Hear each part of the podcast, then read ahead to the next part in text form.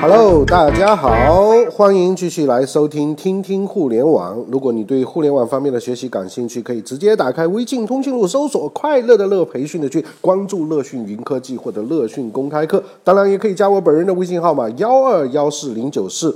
加我有什么好处呢？我会把最新的微信营销大全的免费观看地址发送给你哦。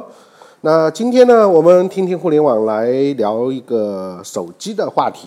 为什么呢？因为我前两天在手机上突然间发了一条朋友圈，因为我在看《笑傲江湖》的时候，看到宋丹丹在学那句经典台词：“下蛋公鸡，公鸡中的战斗机，熬夜啊！”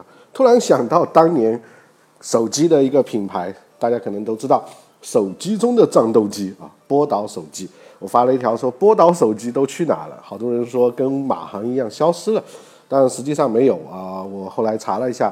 股票波导股份也仍然都还没有退市啊，还是有六块多的这个价格，而且呢，波导手机也还仍然在制造手机，只不过是在手机市场里面，由于现在的竞争各种关系呢，并没有像当初那样有那么大的这个影响了那，所以我们今天呢就想用时下最流行的，呃，也不是最流行啊，大家可能。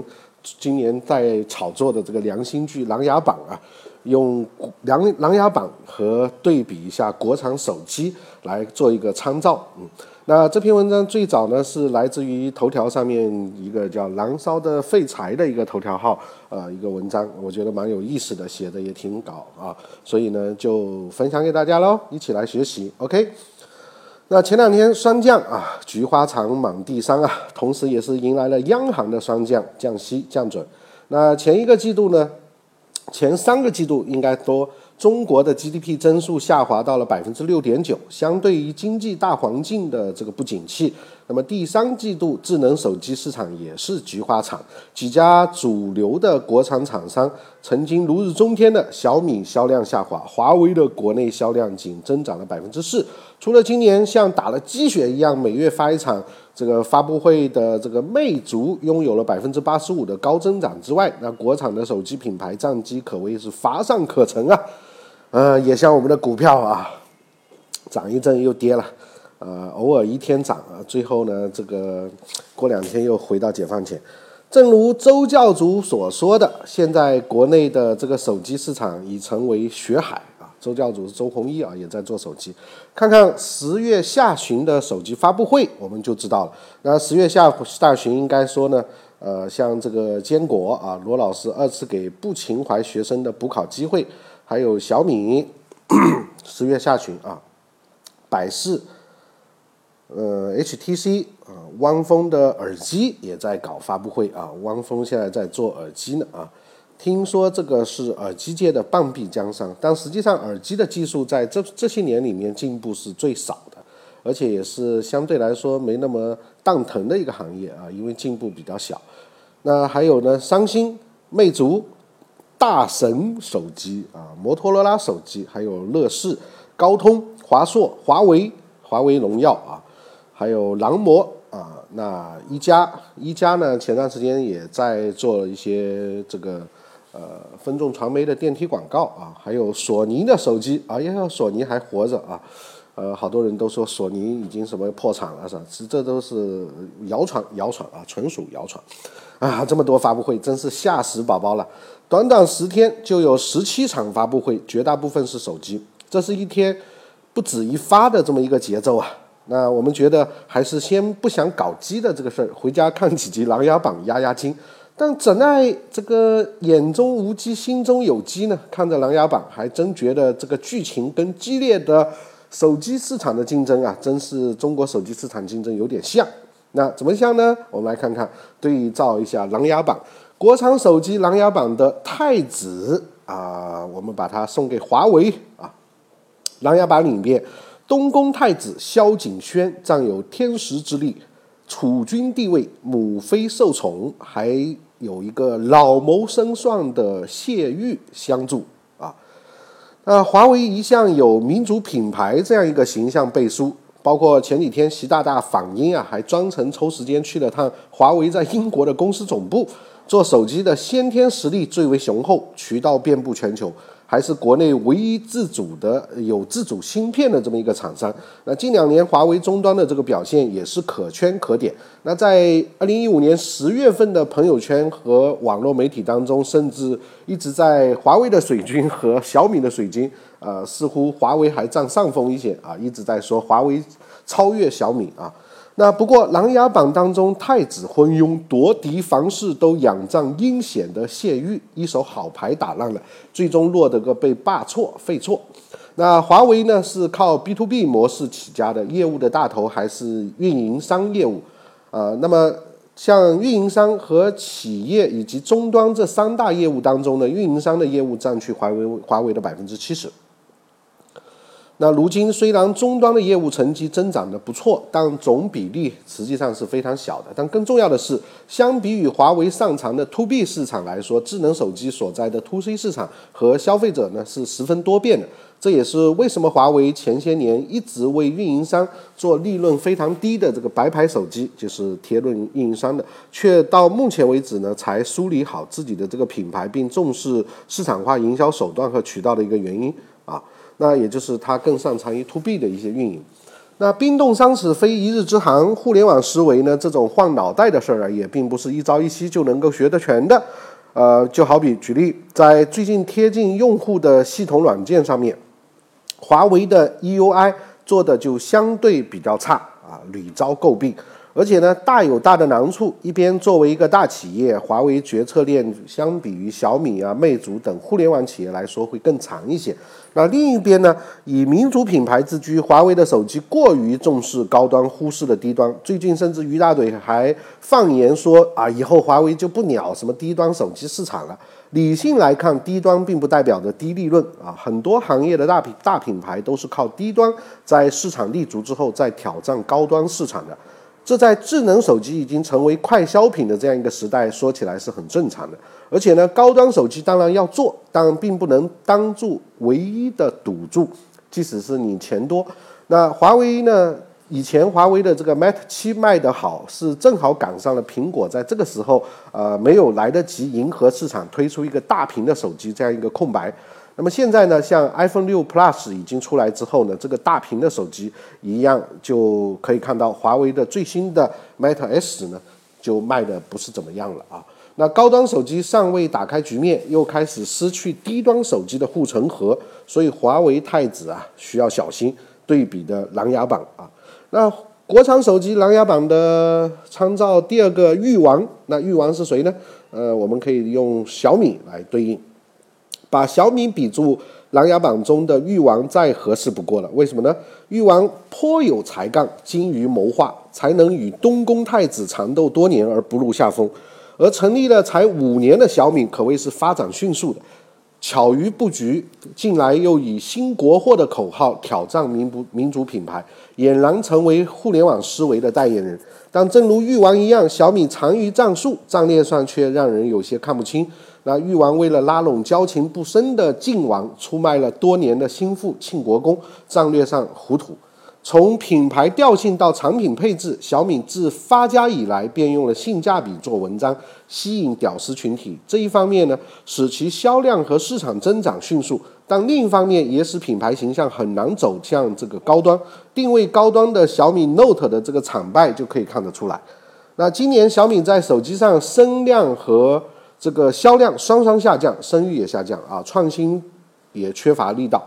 好不容易出了个貌似很牛逼的红米 Note 二，很快又被换屏门打了脸。那智能手机没有亮点，前几天发布小米手机三，呃，小米电视三倒是可圈可点。看来呢，小米在侧重于智能家居的这个布局。那这里插播一下，我觉得小米的这个。呃，电视里面真是没什么内容，跟乐视还是有距离的。所以现在又切入了什么荔枝啊，什么 VIP 啊，还有包括把那个芒果啊这些弄进来，全部都要会员啊，就买了一台空机器，没什么用，因为小米没有内容。那看来小米在呃，实际上它也在侧重于智能家居的这个布局。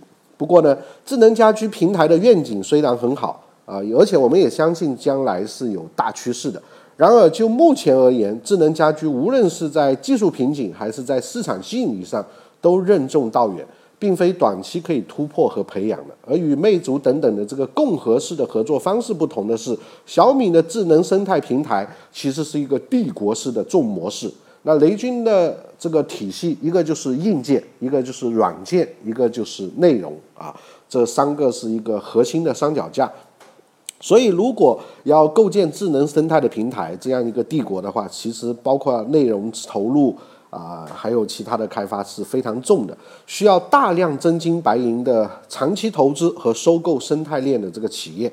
但是呢，智能家居是一个 long story 啊，是一个长故事，在技术和市场并不是很成熟的这样一个大环境之下，风险非常的大。也许啊，五年之内还没有像雷军说的，呃，要投资一百家企业还没投成，可能自己已经先不行了，也很难说啊。所以我们把它对应成琅琊榜的欲望啊。那么接下来我们再看看这个琅琊榜当中还有谁呀？当然就是里面帅哥梅长苏了啊，所以国产手机琅琊榜呢，我们把晋王和这个梅长苏放在一块呢，就可以把它安给魅族啊。当然这是我们自己说的。那以前呢，魅族绝对就是琅琊榜当中的晋王了，有情有义，军功卓著，做的多说的少啊，说的少还常说的不合适，所以不受待见。那魅族以前也一直以小而美著称，有实力。两千零九年初的时候，就推出了当年号称最强的国产智能手机的 M 八，M 八现在还被放在微软研究院的博物馆。那时候根本就还没有小米啦。那走高端的这个路线，在二零一四年之前，一年只发布一款手机。配置和价格都在其他国产国产的品牌之上。那魅族呢也有个性啊，创始人黄章，哎呦，这个正好呢，英文名叫 JW 啊，也跟我们的晋王的拼音非常像啊，我也是醉了。那典型的务实派华南的企业家，重产品不重营销，相信酒香不怕怕巷子深，还因为产品争论在论坛上骂人，不喜欢就滚。结果也不受待见。那眼看着小米这样的后起之秀崛起，二零一四年销量五百万，不到小米的十分之一。那不过平时呆傻萌的晋王，在关键时刻绝不含糊，好啊，也不含糊的。那魅族根据市场变化的转型也非常的快，在公司内部呢也搞什么 ESOP，就是员工持股，以激励和吸引人才，并走出了封闭。与阿里巴巴、海尔这些巨头进行战略的合作，那今年初也获得了阿里领投的六点五亿美元战略的这个投资，并且在数据技术层面也充分利用了这些资源。那魅族的这个智能硬件平台叫 Life Kit，还加入了海尔的优加计划，以开放的这个姿态建立智能生态圈。那这一个智能生态圈，当然是以阿里云计算和海尔这样智能家居这些联盟起来的。那魅族也是在这个战队里面。那么现在的这个魅族呢，就像是有麒麟才子梅长苏相助的这个晋王。今年上半年销量九八百九十万，增长率百分之五五百四。第三季度又逆势增长百分之八十五，算起来今年又卖出两千万台，应该不是问题。不过销量大了之后呢，产能的这个压力、售后服务、品牌布局等等问题都会随之而来。那魅族也在做准备，比如说投入四个亿做售后，今年要搞三百家售后服务中心。比如刚刚发布了定位高端的 Pro 品牌，完善高中端这个产品线啊。另外呢，就是备货百万台，刚刚发布的这个魅族 Metal 备战将将马上要来的双十一大战。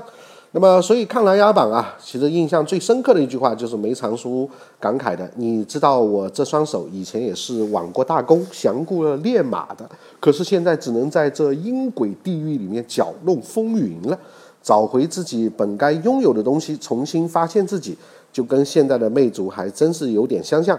所以现在的舆论上面，我们可以普遍看到都在倒小米啊。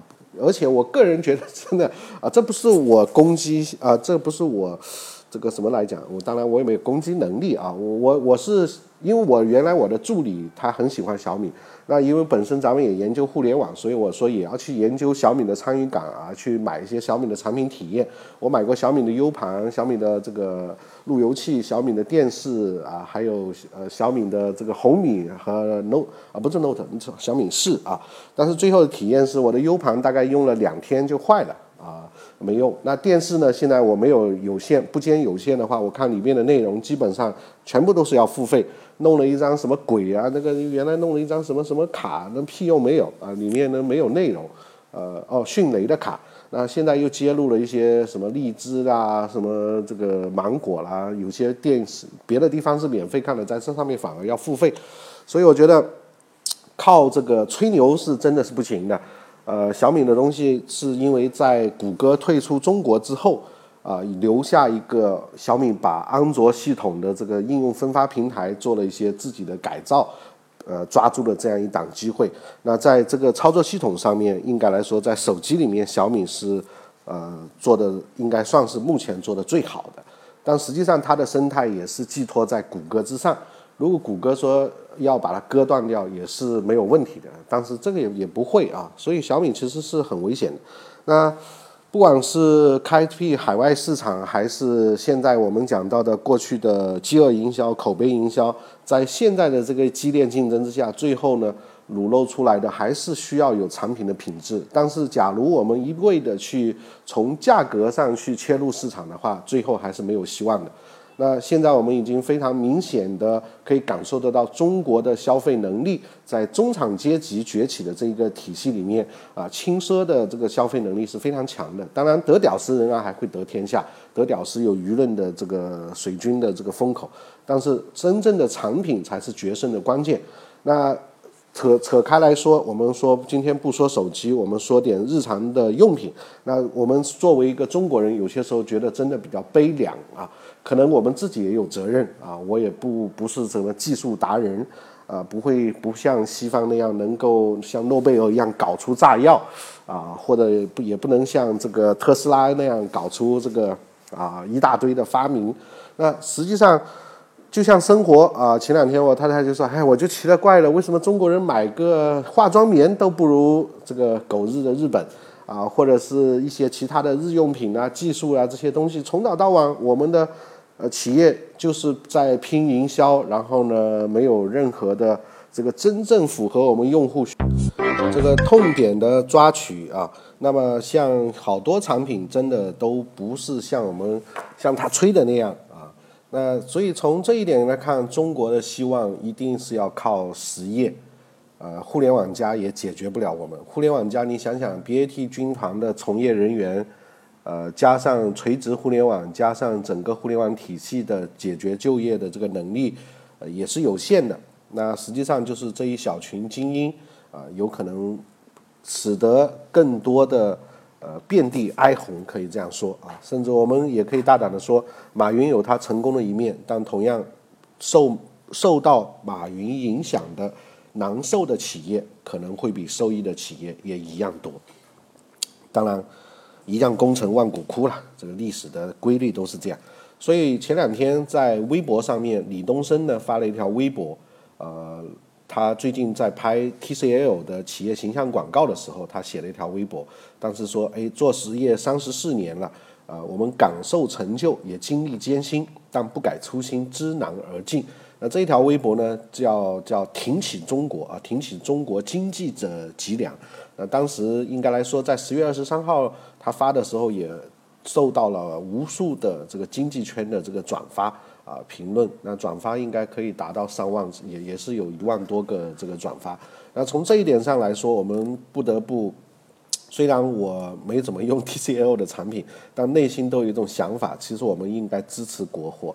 有时候呃需要我们一些更多的这个支持，那实业也不是那么容易啊，因为如果没有真正实业的成长，那确实中国还是没有希望。我们仍然是一个很 low 的国家，啊，虽然现在可能经济体量是全球第二，但是真正的经济品质或者是产品的这些我们国民的呃各方面的东西，实际上，唉。怎么讲呢？咱也不能说的太差，说的太差我怕大家围殴我啊。但实际内心当中真的需要有一些更清醒的这个认识啊。嗯，努力吧，加油！下一代靠九五后了，啊，九五后已经开始闪亮登场了。看你们呢，我们已经没什么希望了。OK，不废话了。